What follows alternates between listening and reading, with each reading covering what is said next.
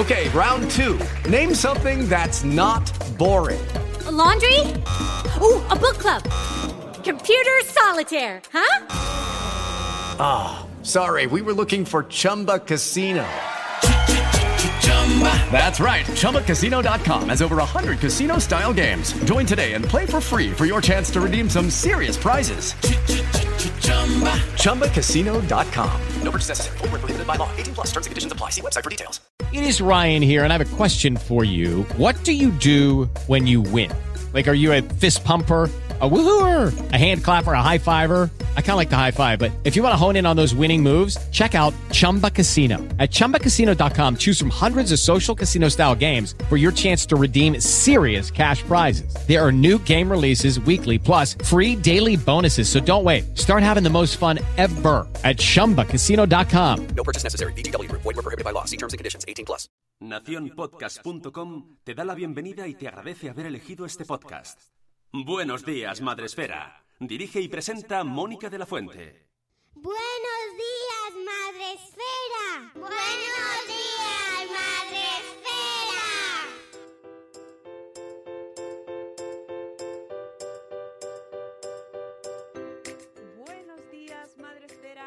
amigos, buenos días, bienvenidos un día más al podcast de la comunidad de Madre Esfera. Ya sabéis, la comunidad de creadores de contenidos sobre crianza, sobre este mundo que nos interesa tanto de la infancia, la juventud, la educación, eh, todo lo relacionado con el mundo de los niños. Os lo traemos en los programas que vamos haciendo, pues eh, si no diariamente, casi. Casi todos los días estamos aquí con vosotros cuando toca tema importante como hoy que hoy teca- tema, toca tema importantísimo y, y temazo que tenía ganas de, de abordar, que lo hemos ido haciendo en anteriores ediciones de- con diferentes invitados, protagonistas, enfoques, y que hoy tenía yo ganas de traer con nosotros aquí al programa pues a eh, un experto psicólogo, es sexólogo y se dedica a divulgar también mucho en Twitter, donde yo paso tiempo porque me gusta mucho, es una red que, frecuento y que, me, y que me permite conocer gente así tan interesante,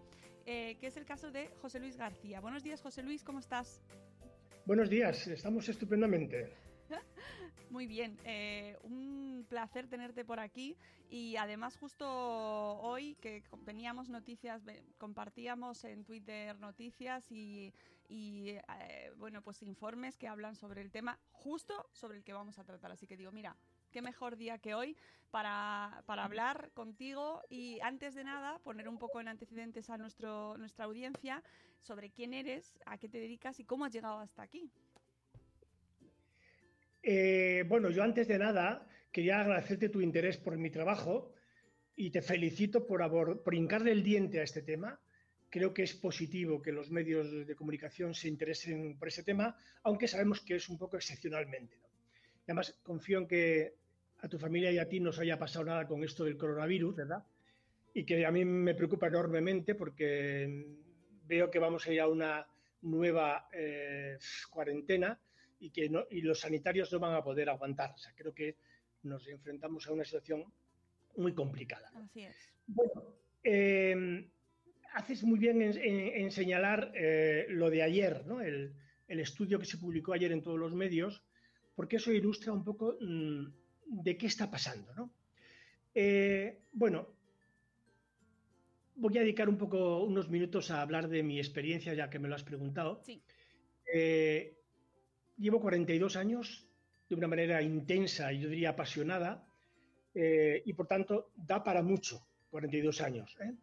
Eh, investigando, conversando, en consulta, he estado 37 años de mi vida viendo todos los días a hombres y mujeres con problemas sexuales, algunos de ellos adictos al porno, que me han impresionado, por cierto.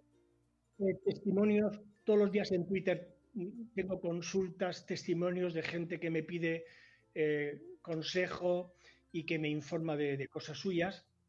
Me lleva mucho tiempo y no puedo atender a todo. ¿no? Eh, a mí me pasó eso, ¿no? Se cuentan.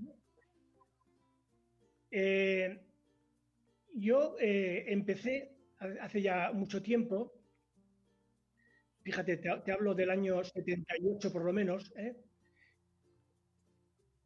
Yo había acabado psicología y estaba haciendo sexología en Madrid y resulta que eh, hay un curso de, fantasías sexuales en París. Eh, lo daba un señor que se llama Michel Mignan, que era un psiquiatra muy famoso en la época, que llamaba el apóstol de la masturbación. Eh, y hicimos un curso en un chateau a las afueras de París, muy interesante, sobre las fantasías sexuales y la pornografía. Y para que veas, una de las actividades que realizamos era estar eh, todos los participantes tumbados en unas, unas, alfombras, viendo cuatro cámaras alternativas de porno durante dos horas. Dos horas viendo cuatro eh, cámaras simultáneamente eh, dando eh, porno. Luego, al final, cada uno comentaba sus experiencias, etc. Analizábamos lo que habíamos sentido en esa experiencia. Bueno, por aquel entonces yo ya empecé a dar mis primeras charlas de educación sexual con Félix López. Un día tienes que invitar a Félix López. Es el sexólogo español más importante o uno de los más importantes del mundo. Del mundo. ¿eh? Bueno, pues empezamos a trabajar eh, en asociaciones de padres, de vecinos, con alumnos universitarios, en pueblos, en, universidades. Y yo me di cuenta que, los padres y los profesionales no teníamos mm, recursos didácticos para abordar el tema. Los padres nos decían, dadnos algo para empezar, ¿no? Entonces me propuse hacer un plan de educación sexual eh, junto a mi tesis doctoral que, se hacía sobre la educación sexual y en cuatro años lo realicé, lo, escribí, lo diseñé. ¿no?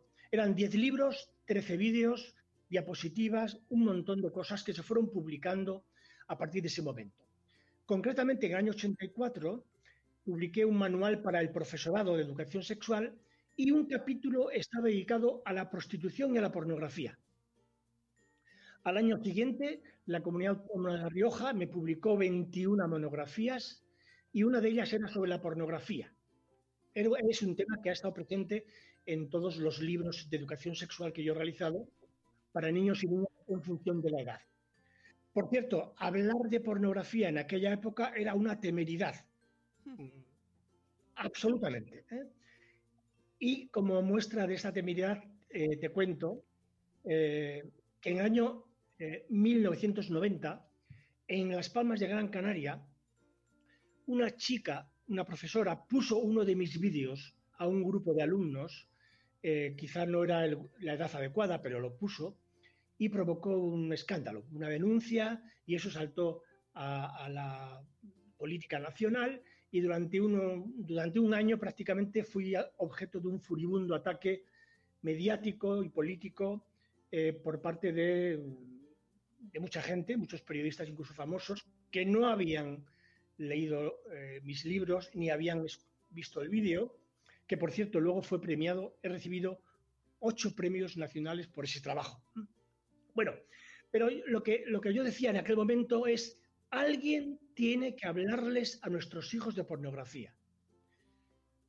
Eso está recogido en, la prensa y te lo digo para que veas un poquito eh, de dónde vengo. Por cierto, tenía en los años 80 yo tenía una, columna mm, en un periódico regional y hablaba eh, de ese tema. Tengo algunos artículos sobre pornografía del año 80.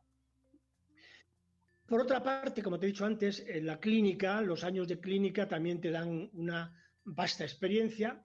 Eh, y, por ejemplo, en el caso de la terapia sexual, hemos requerido materiales didácticos para mostrar a las parejas cómo es una relación sexual adecuada. De hecho, dada esa necesidad, nos comprometimos a hacer seis vídeos en Holanda, los hicimos, sobre conducta sexual que tuvieron una acogida estupenda y que eso no es pornografía. Luego explicaré por qué. Eso no tiene nada que ver con la pornografía. Eh, también, evidentemente, hemos eh, tenido la oportunidad de dar conferencias, cursos, bueno, infinidad de ellos en España y en Iberoamérica, encaminados a capacitar a los padres sobre este terreno. Porque, en mi opinión, el problema está ahí. La pornografía va a seguir existiendo, es un negocio impresionante, y eh, lo que nos queda es capacitar a nuestros hijos para que sean, para que puedan hacer frente a los inevitables problemas que le va a plantear eh, Internet y las redes sociales y la sociedad en la que vivimos.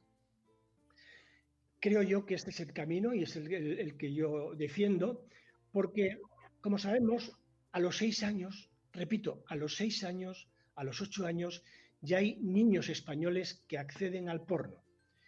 ¿Y qué ven en el porno? Cualquier cosa.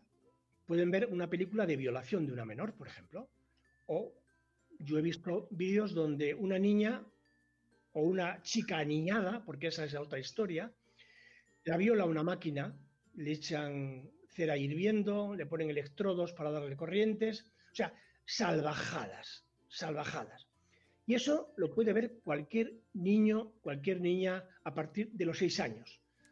Porque los padres tienen que saber que un niño con un móvil, con acceso a Internet, se va a topar con el porno, quiera o no quiera. La industria es muy poderosa y sabe perfectamente en dónde recalan los niños y las niñas, en qué influencers, en qué juegos, en qué páginas web, y ahí están ellos. Mira, hace poco me contaba un chaval que estaba jugando al Fortnite con una actriz porno. Y bueno, él estaba encantado, mm, porque la chica de vez en cuando le enseñaba algunas cosillas, ¿no? Bueno, ya ves, ya ves eh, cómo empiezan a acceder a, a, la pornografía. Quien dice YouTube, quien dice TikTok, eh, quien dice Instagram, hay Twitter, hay infinidad de páginas porno directamente, de pedófilos, de pornografía, y si no, directamente e indirectamente. Vete a esta página y OnlyFans, OnlyFans es una aplicación mm, vamos a tener realmente mucho para ver el futuro. ¿eh? Sí, esa, esa, la teníamos ahí pendiente porque... Vale, vale, luego tú quieres hablamos. No, pero sobre todo que no quiero que se me vaya, que antes eh, que no se nos vaya el, hilo. Eh, mencionabas antes que era difícil hablar de pornografía hace 20 años, pero sí hablan, sigue siendo controvertido o genera debate hablar de pornografía ahora mismo también. ¿Por qué? Bueno, ni yo espero, espero que eh, después de ver tu programa eh, no tenga más enemigos que los que tengo. Porque es un tema increíble, ¿no? polariza la, ideología de una manera extraordinaria la pornografía. Es verdad que, el divorcio, el aborto, los anticonceptivos, la educación sexual, también han polarizado la ideología en la historia reciente de España. Pero actualmente es muy, muy característico esta polarización. ¿Por qué? Porque tenemos dos grupos enfrentados a muerte, que uno, el primero, está en contra absolutamente de cualquier tipo de pornografía, de película sexual, erótica, todo. Todo está, digamos, prohibido o no permitido. Ahí eh, teníamos que mencionar a la Iglesia Católica, a la derecha más conservadora y a sectores mayoritarios del movimiento feminista tradicional. Por razones diversas, todos coinciden en que hay que abolir cualquier tipo de pornografía. Enfrente, tenemos a un grupo también muy poderoso que está capitaneado por la industria del porno, es una de las más importantes del mundo, eh, los consumidores del porno, los adictos que no quieren que su dosis se la toque, y también un sector del llamado movimiento feminista liberal, apoyados por el movimiento CARE, y todos los que están defendiendo el llamado trabajo sexual. Bueno, esos están a favor absolutamente de cualquier tipo de pornografía sea la que sea. Y en medio estamos nosotros, algunos de nosotros, diciendo, oiga, vamos a ver si nos tranquilizamos, ¿eh? vamos a ver si podemos estudiar ese tema con tranquilidad y vamos a ver qué podemos hacer para afrontar el verdadero problema, que es, ya lo hemos dicho, la inmensa mayoría de los jóvenes españoles consume porno violento antes de los 16 años, la mayoría, más chicos que chicas, pero sabemos que se están aproximando unos y otros. El porno es el manual de instrucciones de nuestros chicos. Es la guía de qué es lo que hay que hacer cuando tú tengas relación sexual. ¿Y qué ven? Ya lo hemos dicho, prevenir lo violento. Y desde el punto de vista psicológico, sexológico y ético, es inaceptable que una persona se excite y obtenga placer masturbándose.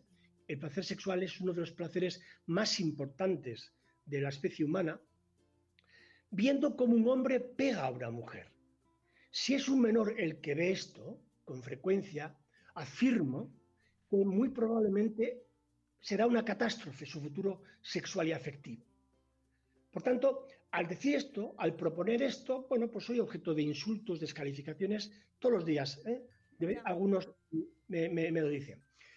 Y sospechas, sospechas, como decía yo en el tuit esta mañana, de qué raro debe ser este tío que mm, estudia la pornografía, habrá visto mucho porno. Pues sí, he visto mucho porno, claro. Me gusta hablar de, algo que conozco. Y la verdad es que es un aburrimiento la mayoría de, los casos, que el guion literario son dos líneas y es lo mismo siempre. ¿eh? Felación, penetración anal, penetración vaginal, eyaculación en cara. Ese es el, guion literario, todo lo demás son accesorios eh, sin mucha importancia. Eh, por tanto, eh, fíjate tú el, problema que hay. Algunos investigadores también dicen esto que digo yo, ¿no? De lo de las sospechas de investigar. Pero encuentran dificultades para investigar porque no hay chavales que no hayan visto porno. Cuando quieren hacer un experimento entre chicos que han visto porno y chicos que no han visto, no encuentran chicos que no han visto. Todos han visto porno. Incluso algunos ya se están planteando no investigar. ¿Por qué? Porque alguno de los participantes en el estudio puede decir, oiga, usted por ponerme esa película me ha provocado un impulso de violación eh, y le denuncio.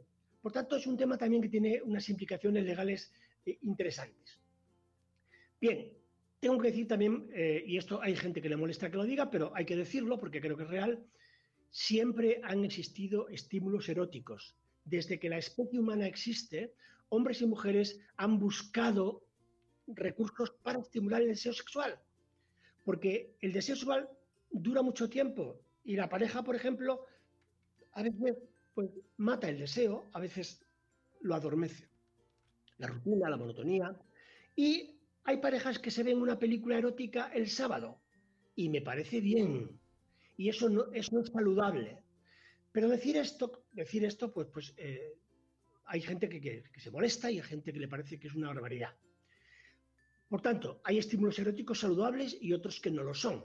Es como la mortadela y el jamón de bellota 5J, ¿vale? No tienen nada que ver. Bueno, pues el vídeo violento, el vídeo porno violento es la mortadela, ¿vale? Y luego hay películas eróticas que tienen eh, realmente un interés para parejas, para la educación o para la terapia, como decía antes. Son necesarias. Pero bueno, hay gente que el hecho de que haya adolescentes que tengan problemas, de alguna forma justifica su postura, ¿no? Era como el aborto. Has tenido relaciones sexuales, pues te fastidias, te aguantas, ¿no? El aborto es la culpa que tienes que pagar por eso. Si eres un adicto al porno, te fastidias no haberlo, no haberlo visto, ¿no? Entonces, eh, esa un poco es, mi trayectoria eh, y la situación en este momento. Yo creo que estamos lejos de, una situación razonablemente satisfactoria. Y ahí andamos, la sociedad mirando para otro lado y todos los días la mayoría de los jóvenes viendo porno violento y cuando tienen oportunidad lo ejercitan. Mira, si quieres, eh, te, leo las, algunas de las conclusiones que, venía en el, informe que salió ayer en la prensa. Sí, de, Save the Children, que hay que indicarlo. ¿Te parece? Sí, sí. El 70% de los jóvenes consume pornografía antes de los 12 años. Algunos comienzan a los 6 años. Más de la mitad de los jóvenes cree que la pornografía le da ideas para sus experiencias sexuales.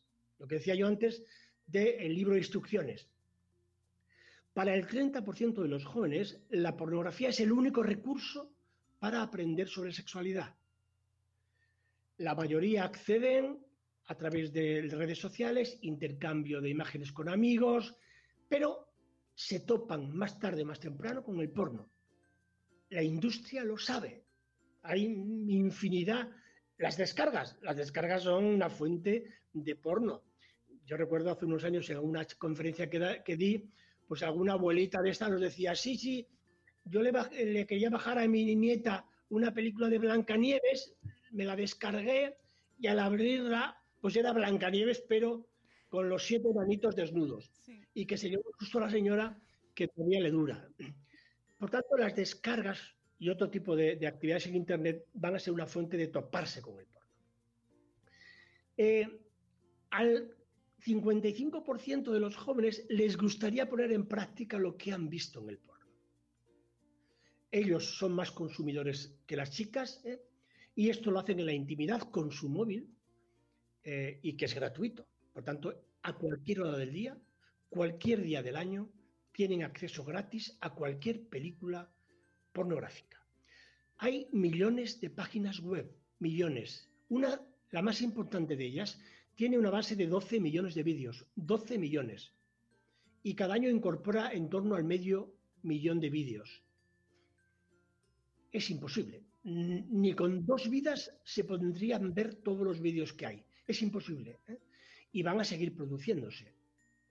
Y como no hay control ninguno, cada vez van a ser más violentos. Yo hay a veces que digo, ¿pero se puede hacer más perrerías a una mujer? ¿Pero es posible este tipo de salvajadas? Pues sí, son posibles porque no hay ningún control. Cada cual puede subir los vídeos que quiera. Mira, te voy a contar un, caso dramático, terrible, que ha salido mu- mucho en prensa y que fue motivo de, una denuncia por parte de un colectivo de activistas eh, en contra de una de las webs porno más importantes del mundo. ¿no? Bueno, resulta que una chica de 15 años la secuestran. La secuestran, la violan durante eh, un montón de, días, cinco personas. Ella se queda embarazada, la obligan a abortar y todas esas grabaciones las suben a Internet a través de dinero, las venden y se publica a Internet. Entonces, todos los compañeros de esa chica de la clase ven esos vídeos y se lo, por supuesto, que los comparten y te puedes imaginar el- la cantidad de visitas que tuvo en esa página. Bueno, la madre, preocupadísima por su hija que la habían secuestrado, se entera del paradero de ella a través de esos vídeos donde se ven violaciones. Terrible, terrible. Fue a denunciar, no le hicieron ni caso, eh, y esos vídeos siguen ahí, seguirán ahí toda la vida, y cada vez que alguien ve esos vídeos está violando a esa chica. Bueno, pues esos vídeos son los que mayores visitas tienen en toda la historia de, las web porno. Para que veas un dato de, que nos ilustra de hacia dónde vamos y de, y de- que es verdad, también tendría que decírtelo, que hay un movimiento dentro de la industria del porno que está en contra de todo esto. Hay un manifiesto muy interesante de eh, pornógrafos y, por, y gente vinculado a este grupo que está en contra de todo esto y que reivindican una pornografía diferente. ¿no? Pero en este momento predomina la barra libre y la selva. Aquí cada cual puede hacer lo que quiera. Por cierto, por cierto, ayer mismo también el Instituto Nacional de Estadística dijo que en el año pasado aumentaron casi un 30% el número de menores condenados por delitos sexuales y aumentaron casi un 35% el número de delitos de naturaleza sexual. Por tanto, ojo, hay una asociación bastante clara entre el consumo de porno violento y el incremento de problemas de agresiones, de situaciones de abuso sexual. Eh, justo, No quiere decir esto, no quiere decir esto, porque es un tema muy complicado y desde el punto de vista científico es muy complejo, que todo el mundo que ve porno Claro. sea un agresor sexual. No. Pero, pero, ciertas personas viendo cierto tipo de porno con un consumo determinado, es muy probable que con otras características acaben teniendo luego conductas violentas. Yo de esto no me cabe ninguna duda. Mm, Y, sobre todo nosotros como, como eh, con la audiencia familiar que tenemos, ¿no? que este programa lo escuchan padres, madres, ¿no? Eh, entender que muchas veces se ha o viene normalizándose el consumo de porno como de, bueno, es que todos lo van a hacer, es parte de la vida, es parte del aprendizaje, ¿no? y, y, vamos, se va dando por hecho ese proceso y se nos están escapando un montón de cuestiones ahí. Claro, los padres tienen que saber, repito, que un niño con un móvil, con acceso a Internet, se va a topar con el porno, a pesar de que pongamos controles, tiene el móvil de sus amigos, el ordenador, y si es un niño avanzado, pues eh, enseguida va a buscar la manera de saltarse esos controles. Pero bueno, están bien esos controles. Pero además de los controles tenemos que hablar, tenemos que capacitar.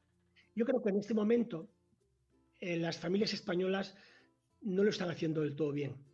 Yo creo que mi experiencia me confirma de que lamentablemente lo hacen de forma poco adecuada. Eh, y quiero explicarme esto. Sí. Todos los días, todas las familias españolas hacen educación sexual, ¿eh? ¿Vale? ¿Cuál? Pues la basada en el silencio, hablar poco, y si se habla, hablar de temas fisiológicos. La regla, los peligros, ten cuidado. Eso es hacer educación sexual, ¿eh? de forma inadecuada, pero muy eficiente. Le estamos enseñando a nuestros hijos que de este tema no hay que hablar y por tanto que cada cual se las apañe como pueda. Justo lo que le pasó a ellos cuando eran niños y justo lo que pasó a sus padres, a sus abuelos, es decir, se repiten los mismos esquemas generación tras generación. Hay mucho miedo, mucho temor, mucha vergüenza. No hay un realismo, hay excepciones, bien, pero yo creo que la, la normalidad es que no se habla. No se habla del placer sexual, no se habla de las conductas sexuales, de la pornografía, de la atracción, del enamoramiento, del deseo. Yo les diría a los padres que reflexionen muy seriamente que tenemos que elegir entre el porno o nosotros. Señores, no hay otra discusión. O la educación sexual profesional o el porno. Ese es el dilema que tenemos que resolver. Y cuanto más sepan nuestros hijos, mejor. La ignorancia no tiene ninguna ventaja. Cuanto más nos adelantemos, mejor. No les quepa ninguna duda. Porque solamente pedimos edad para, para los, el, el, sexo. ¿Por qué no para los logaritmos? A los cinco años le enseñamos logaritmos inglés, francés, alemán y los ríos de todo el mundo. Y les creemos capacitados. ¿Por qué no le hablamos desde pronto de todo esto? porque alguien lo va a hacer si no. El interés sexual es muy poderoso. A todos los niños y a todas las niñas les atrae el sexo, sobre todo en una sociedad hipersexual. Todos los días en televisión vemos anuncios sexuales.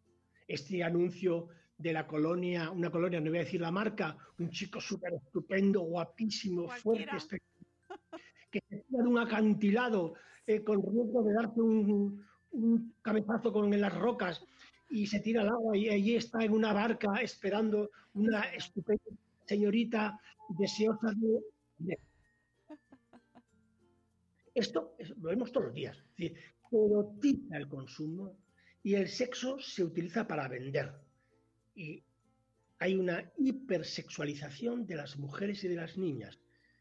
Estos días ha habido una polémica muy interesante en las redes por la película Guapis que se plantea esto, ¿no? Es así. Fíjate, hoy he planteado yo otro tuit en Twitter, eh, en una escena de la película, la chica, la protagonista, roba un móvil para conversar con sus amigas, para mensajear con sus amigas y para bajarse vídeos de mm, bailes de mujeres adultas, para aprender el dueño del móvil la descubre y se lo trata de quitar. Y ella le ofrece su cuerpo, empieza a desnudar. Este es uno de los temas más interesantes de la película, hay muchos más, ¿no? Pero, ¿cómo es posible, cómo ha aprendido una niña ¿eh? a saber que su cuerpo tiene un precio, tiene un valor, que se puede intercambiar por un móvil de mierda, ¿no? Y es una reflexión que hago porque, porque esto está a la orden del día a los niños, fíjate las influencers niñas que hay, el poder que tienen algunas influencers en la dieta de, la, en la dieta de, la, de, de, las chicas, en la, vestimenta, en la forma de pensar. Es impresionante, es impresionante el efecto que tienen, o, o Instagram, o TikTok. Ahí, por tener likes, son capaces de hacer lo que sea, lo que sea. Sí. Y intercambiar fotos, Y si intercambio fotos y puedo sacar dinero, pues mejor. Entonces voy a OnlyFans. Y entonces, en épocas de crisis económica, pues me saco unas fotos. O voy a una aplicación que con mi móvil y mi habitación puedo vender mis vídeos en todo el mundo y me dan dinero. En Colombia, por ejemplo, se calcula que unas 30.000 chavalas jóvenes tienen una cámara de este tipo y se ganan su, dinero para, para, su... También se debate sobre eso, leía debate y sobre OnlyFans también, si es, eh, si es eh, liberador o es eh, explotación también al final. ¿no?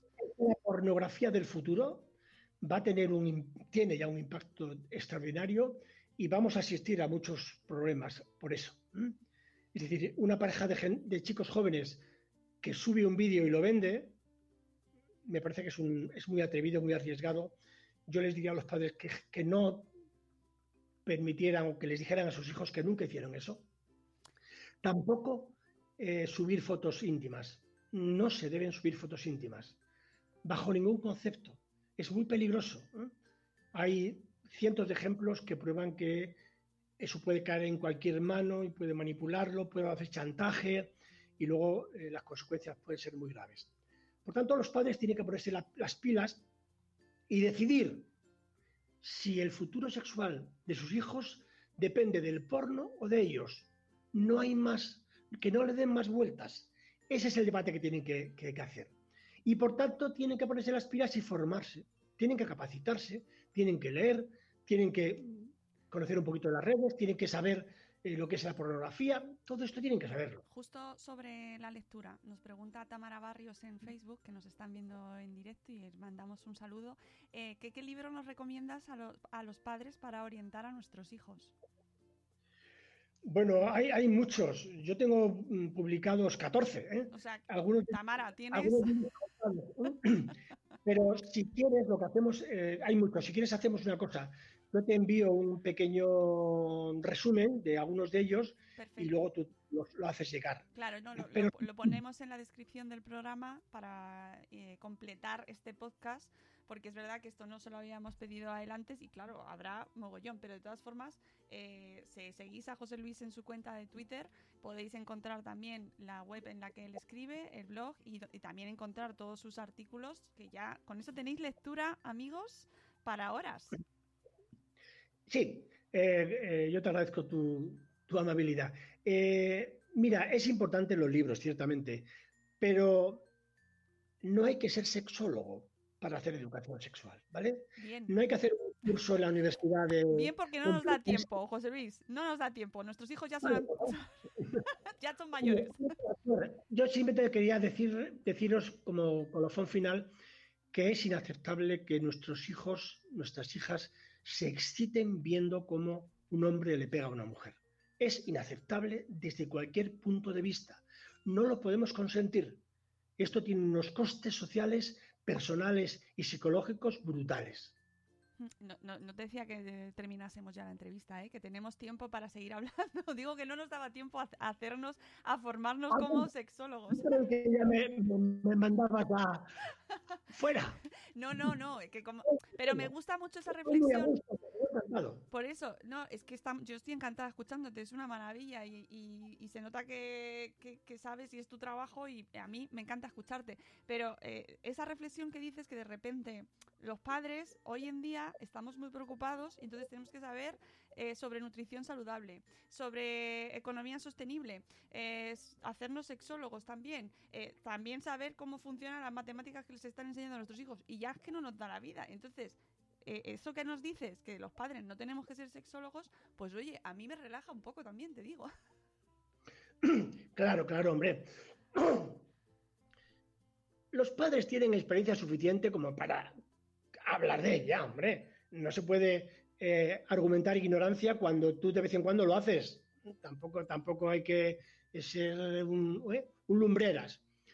Sí, puedes leer, puedes eh, conocer más cosas, pero básicamente lo que tenemos que transmitirle es una información sencilla, concreta, unos valores, los que cada cual considere oportunos, de respeto, de solidaridad, de mutuo acuerdo, de consentimiento, eso lo podemos hacer sin necesidad de ser lumbreras y, de, hacer un máster de sexología. ¿no? Por tanto, lo que hay es miedo, hay vergüenza. ¿eh? Yo les pediría, por favor, que rompan con ese miedo, que rompan con esa vergüenza y que ya sé que tienen muchas cosas que aprender, pero tendrán que elegir qué interesa más, eh, la economía sostenible o que sus hijos tengan un futuro afectivo o sexual saludable. Todo, todo. ¿eh? Yo creo que la salud afectiva y sexual de sus hijos es una de las cosas más importantes, porque está en juego su felicidad. Mira,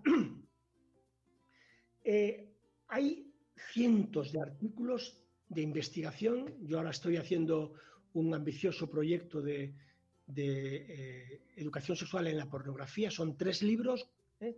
unas mil páginas, unas dos mil eh, citas bibliográficas, bueno, un, un trabajo que llevo varios años en él.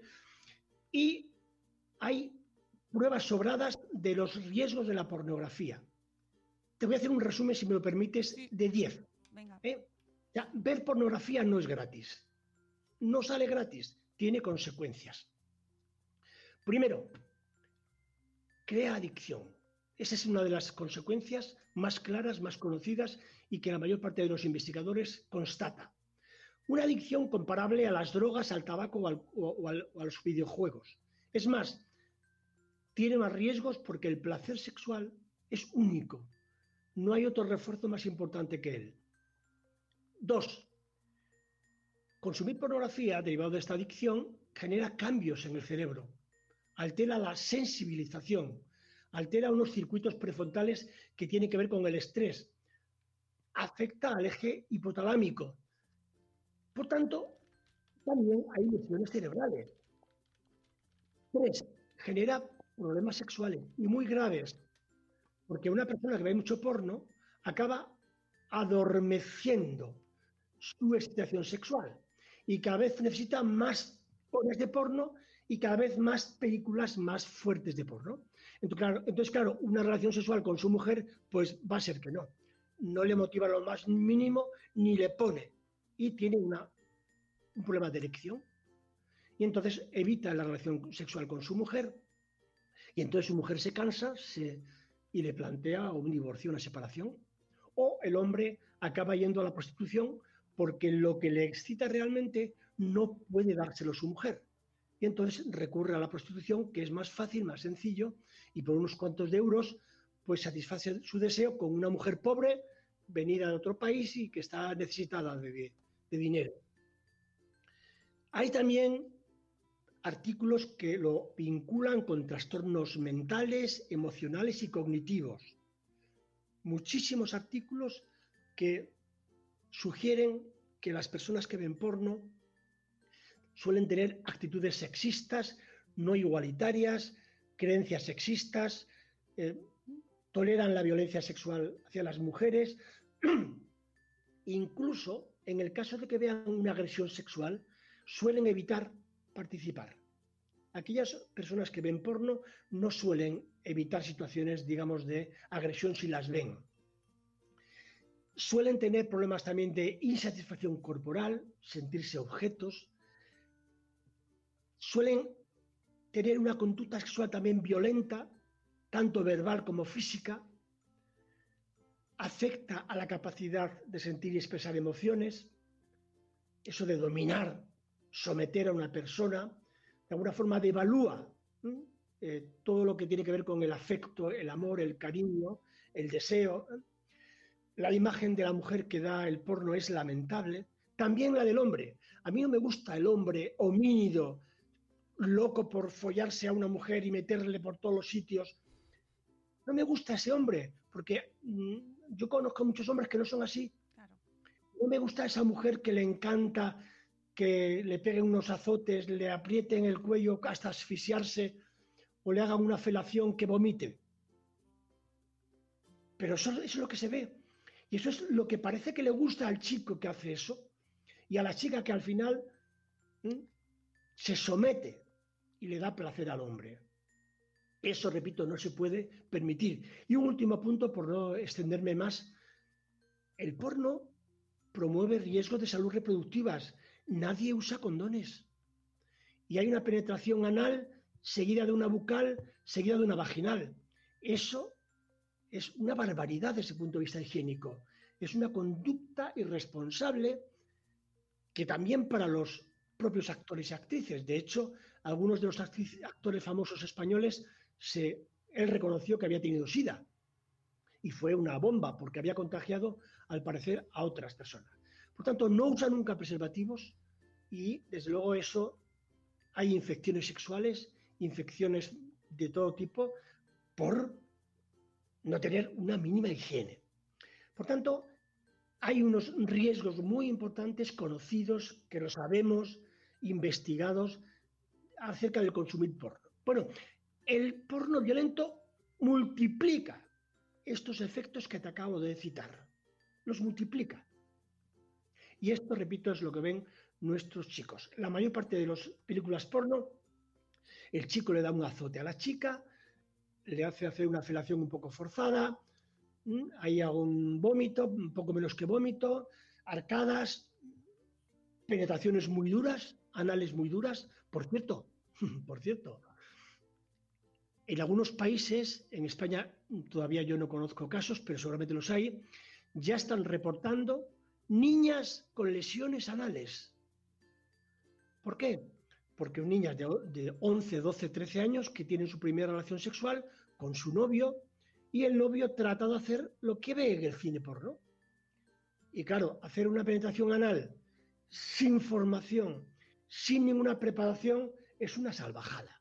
Y entonces ya hay reportados muchos casos de niñas con lesiones anales, algunas muy graves, porque son víctimas de esa obsesión por el, la penetración anal. Por cierto, el porno está cambiando nuestras costumbres sexuales. ¿eh? Aparte de, que las mujeres se depilan los genitales, los hombres se depilan todo el cuerpo, los piercing en los genitales, eh, los tatuajes eh, en el cuerpo, las cejas de, también tatuadas.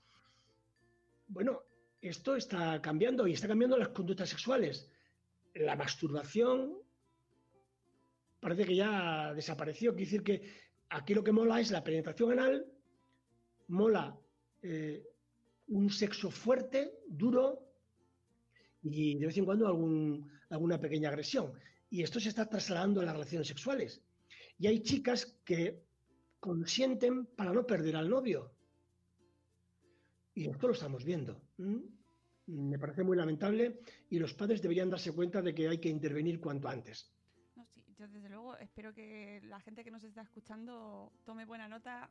Eh, yo sé que estos programas hay que hacerlos y además me gusta afrontarlo porque es muy necesario, pero cuesta, ¿eh? José Luis, esto... Yo no digo que sea fácil, nada, es, nada es fácil, pero repito, o el porno o nosotros. No hay más. No escondamos de la cabeza no repitamos lo que hicieron nuestros padres con nosotros. ¿Cuándo vamos a cortar ese bucle de que búscate la vida cuando puedas? ¿Cómo ha sido la vida sexual de nuestras madres, de nuestras abuelas?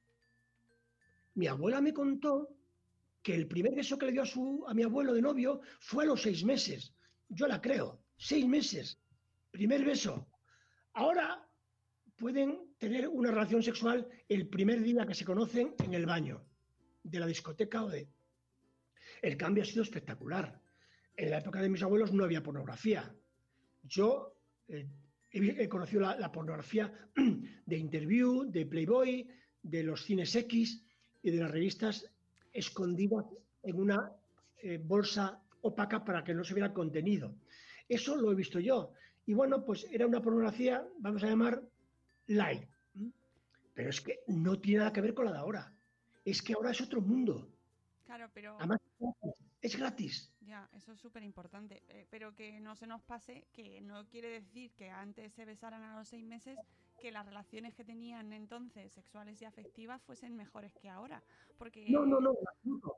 En absoluto. Yo únicamente digo que, porque antes había otros controles. Claro, o sea, mi, abuela o, muchas de nuestras abuelas eh, probablemente casi nunca disfrutaron en la cama.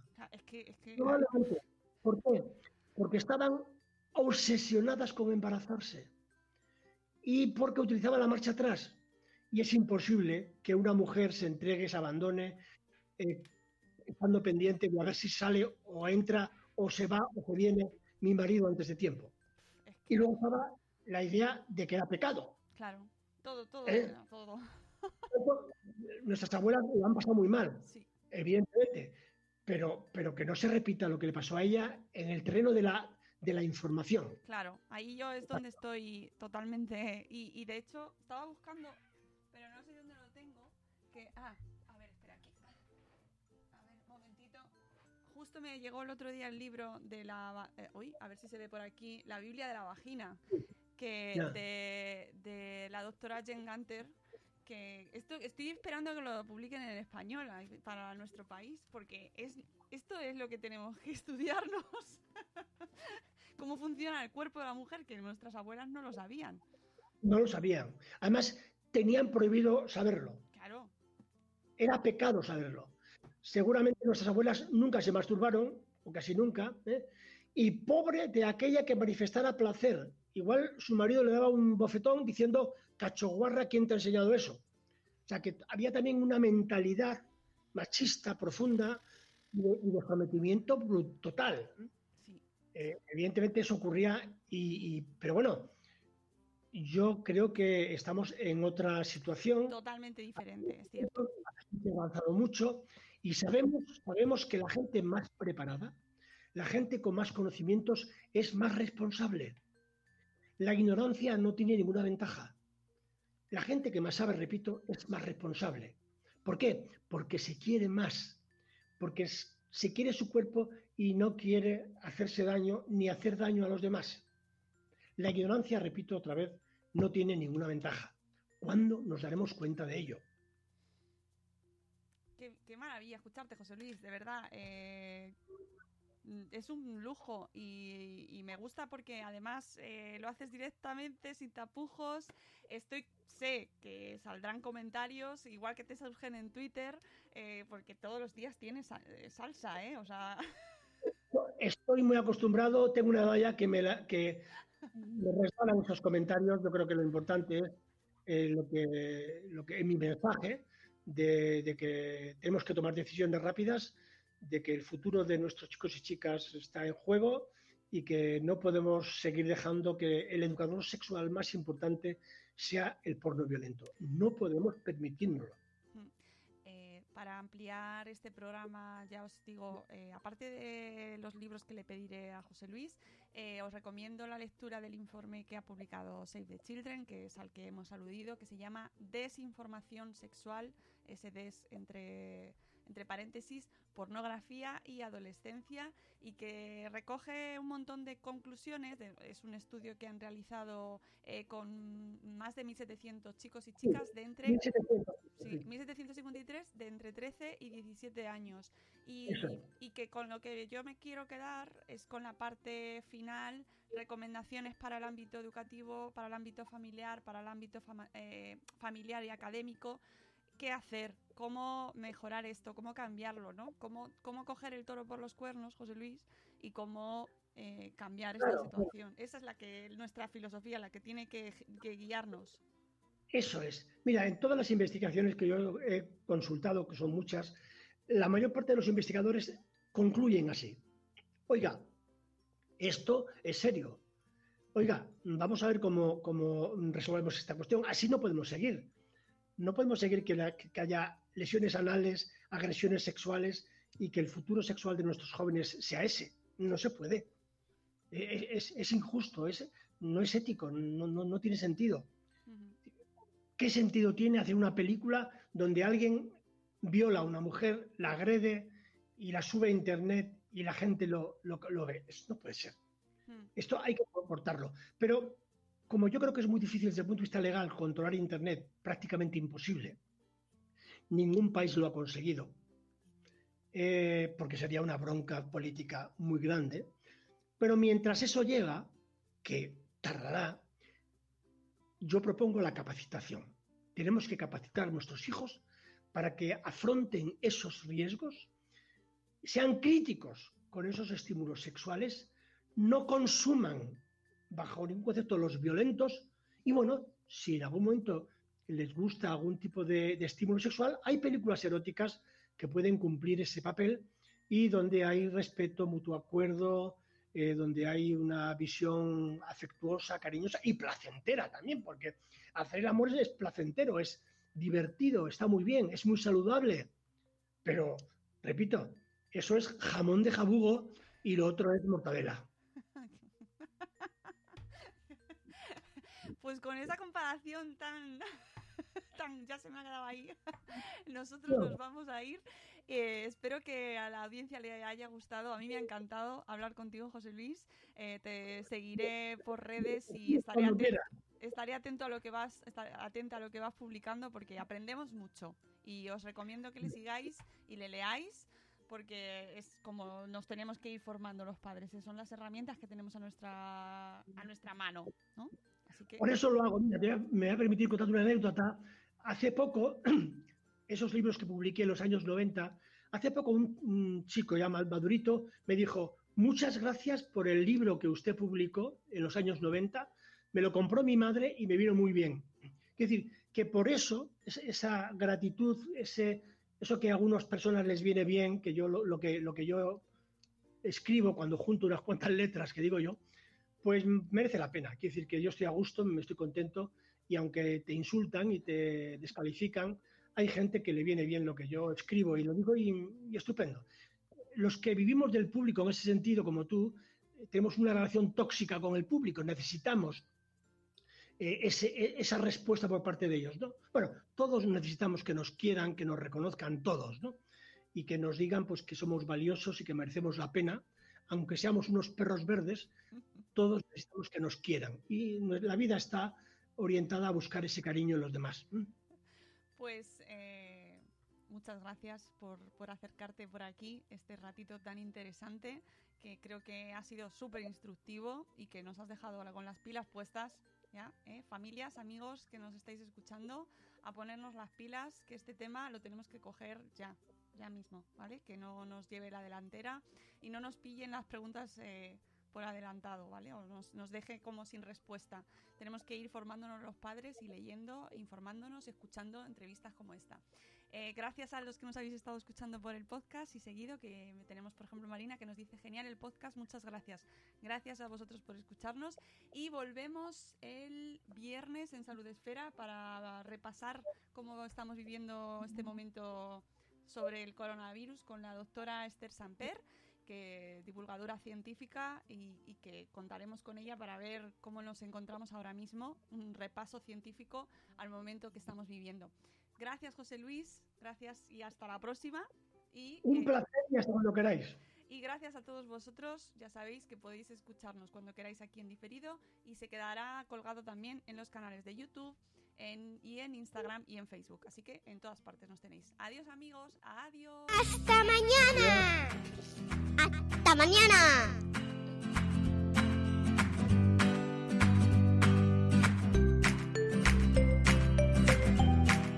Bueno, hasta pronto. Adiós.